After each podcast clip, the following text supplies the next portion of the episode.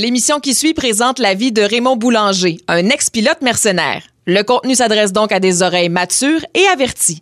Aussi, Raymond est coloré et pourrait sacrer. Les opinions exprimées ne reflètent pas nécessairement celles de iHeartRadio. Voilà, vous êtes avertis.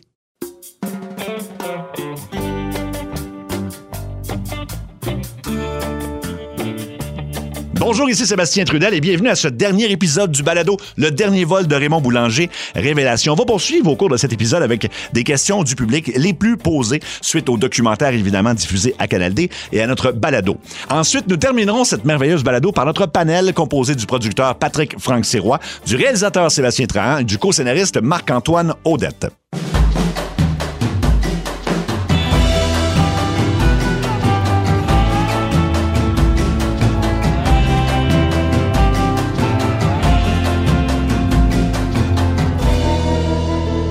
Un sujet que vous avez été nombreux à aborder, ce sont ces fameux documents déclassifiés par la CIA il y a quelques semaines à propos des ovnis. Il y a plusieurs anciens pilotes d'avion, dont plusieurs des forces armées, qui ont confirmé à travers les années avoir aperçu des objets volants non identifiés. En fait, c'est une majorité de pilotes professionnels qui disent en avoir vu au cours de leur carrière. Donc, qu'en est-il de Raymond Boulanger?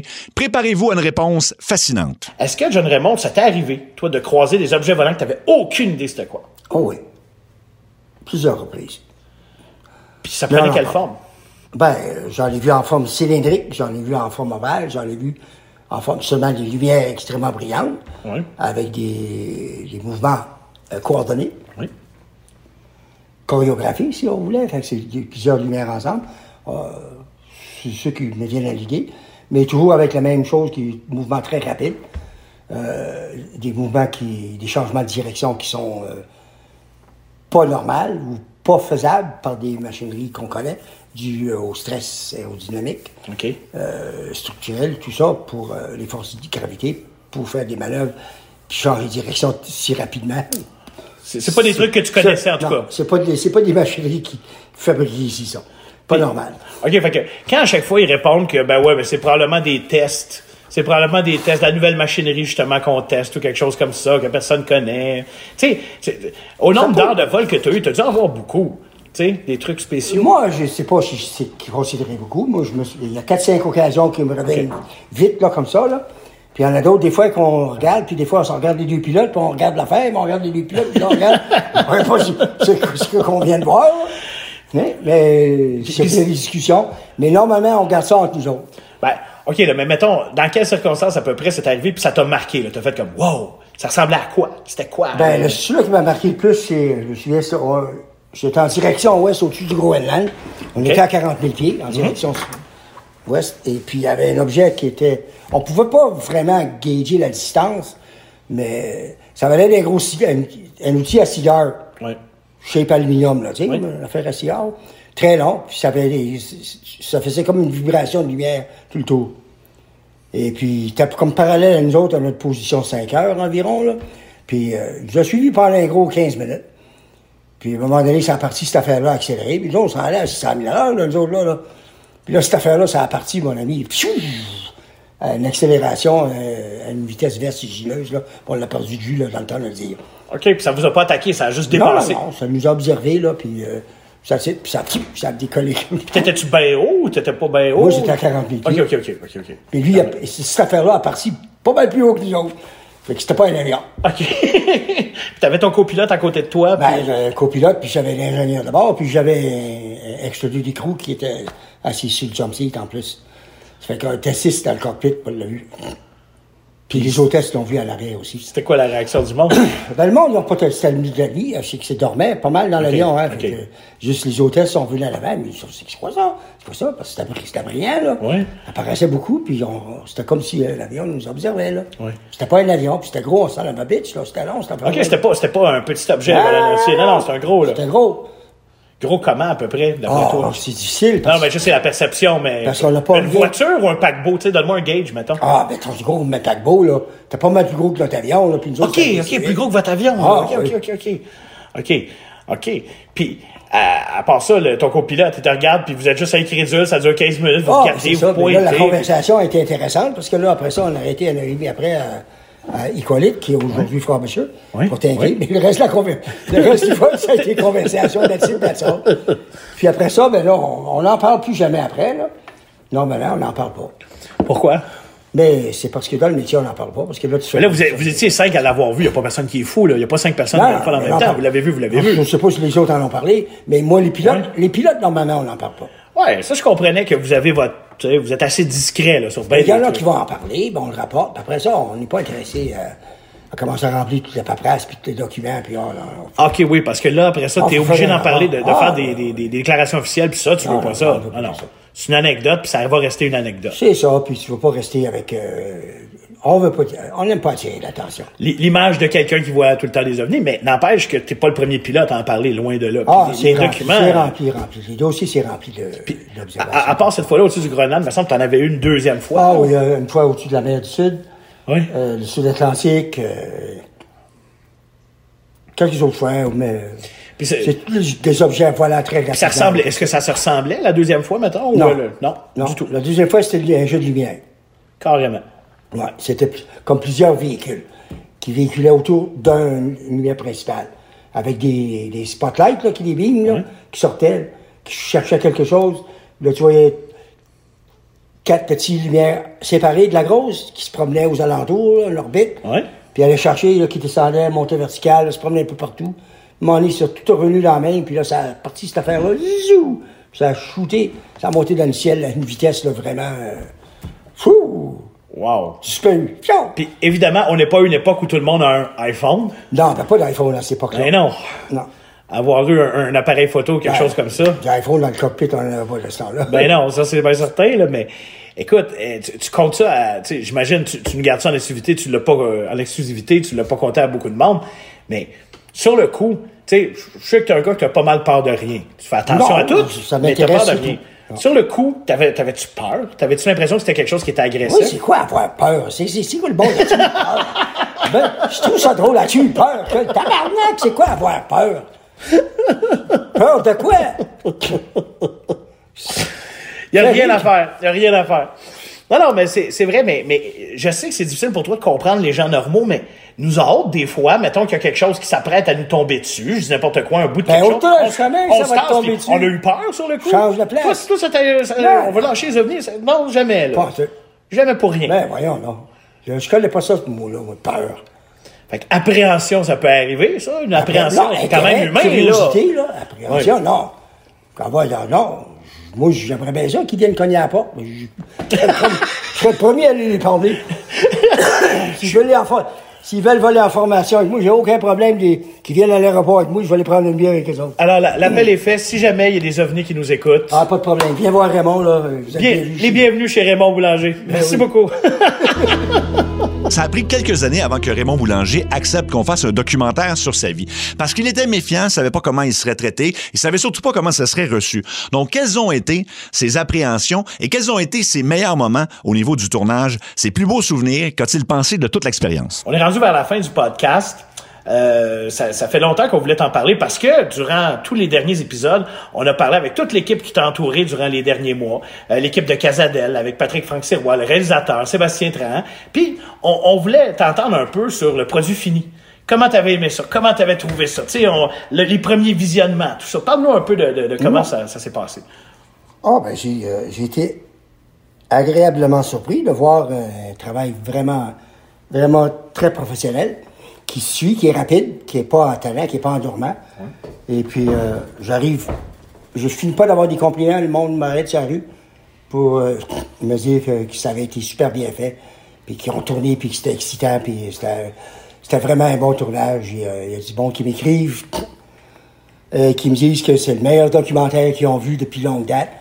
On a fait le programme avec euh, la semaine des 4 juillet. Oui, oui, avec Julie Snyder, ben avec oui. Julie Snyder, Ben puis oui. elle avait commenté que c'était des meilleurs documentaires qu'elle avait vus. Et puis, ouais, ben, j'ai été agréablement surpris.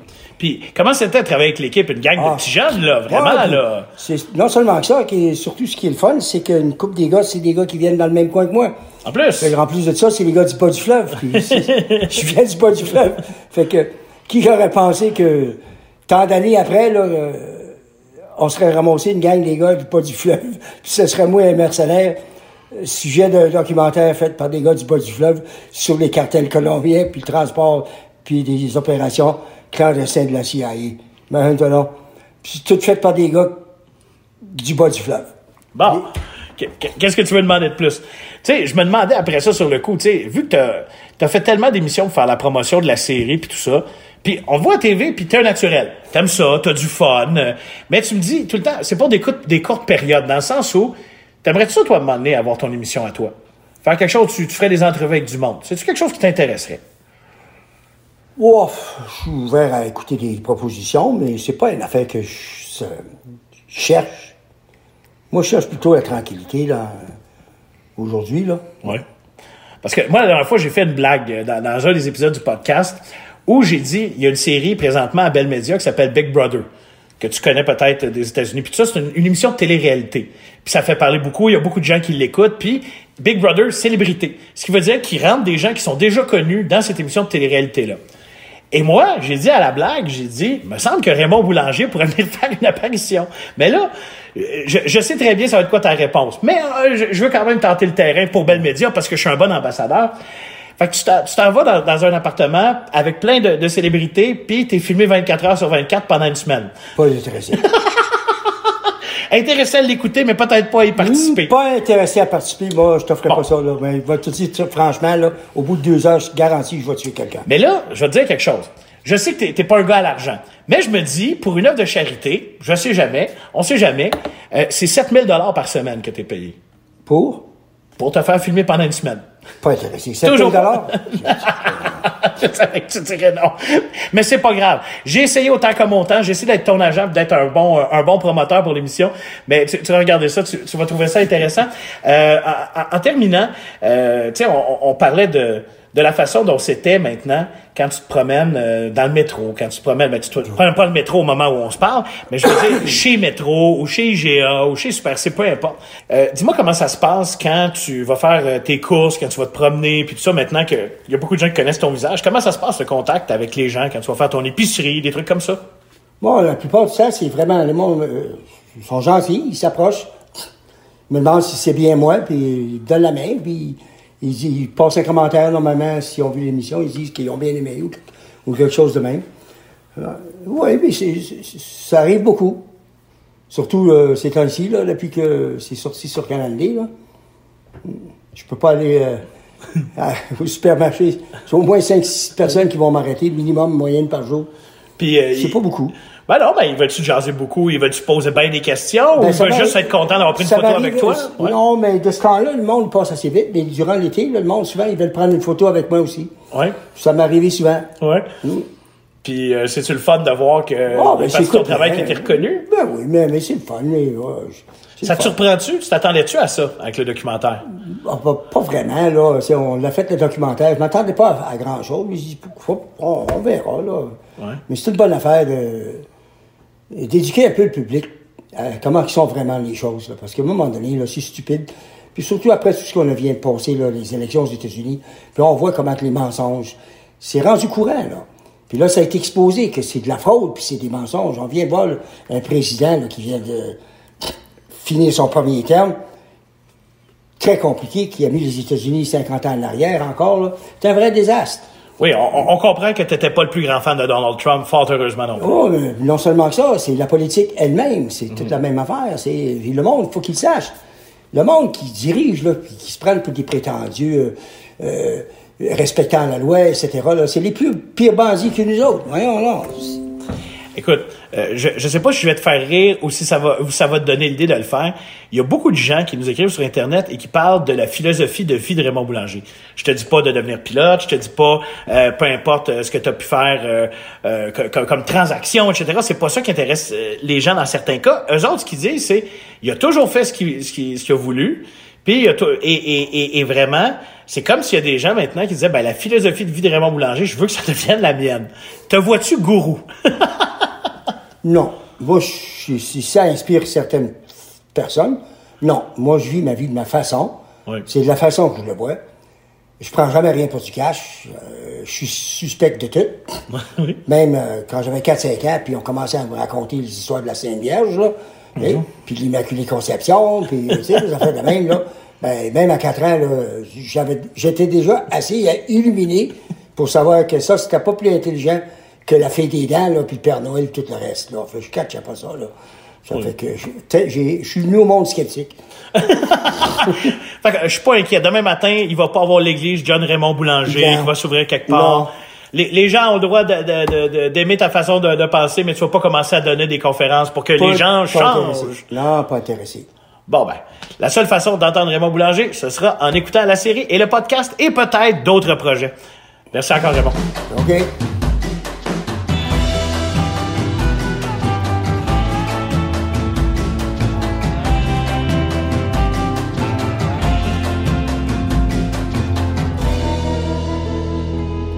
Ben, dernier épisode euh, du balado. Raymond qui, est fier du documentaire, même si des fois, c'est pas toujours euh, c'est pas toujours flatteur à son endroit, je pense. Ben, je pense que, je que Raymond est fier qu'un que projet comme ça ait vu le jour. Euh, je pense qu'il est fier d'avoir pu raconter son histoire lui-même. Puis je pense que c'est une des choses que, que vous avez établi, les, les gars, euh, Sébastien, Sébastien et Marc-Antoine, c'est de permettre à Raymond de raconter son histoire, que ce soit lui qui la raconte. Puis ça, je trouve que je pense que c'est ça qu'il trouve le plus précieux. On a nécessairement dû contrebalancer des fois, aller chercher des points de vue divergents. Quelque part, ça, ça le rend plus humain, je pense, de mhm. voir certaines de mhm. ses faiblesses. Je pense que ça nous, ça nous le rend encore plus attachant. Mais oui, je pense qu'il est fier de ça. Puis je pense qu'il est fier de, de, de, parler de son expérience. Euh, qui, d'un point de vue moral, peut être discutable, mais qui reste quand même assez prodigieuse d'un point de vue d'un pilote québécois. Fait que, fait que, je pense que c'est une grande fierté pour lui de, que les gens viennent lui parler, puis euh, de montrer que c'est pas juste ailleurs qu'il y a des, on va dire, des, des héros du mal comme ça, qu'on en a chez nous, tu sais. Puis ça, je pense, c'est une fierté que, dont, dont, dont, dont ça, qui, qui, est bien importante pour lui. Parce qu'en plus, c'est ça, il, il mentionne qu'il se fait reconnaître par des, des, gens dans la rue qui étaient peut-être euh, à peine nés, mais même nous, quand on a rencontré, moi et Marc-Antoine, euh, euh moi, je connaissais, j'avais 11 ans quand c'est arrivé, je, me souvenais pas de Raymond Boulanger, mes parents s'en souvenaient, mais pas moi.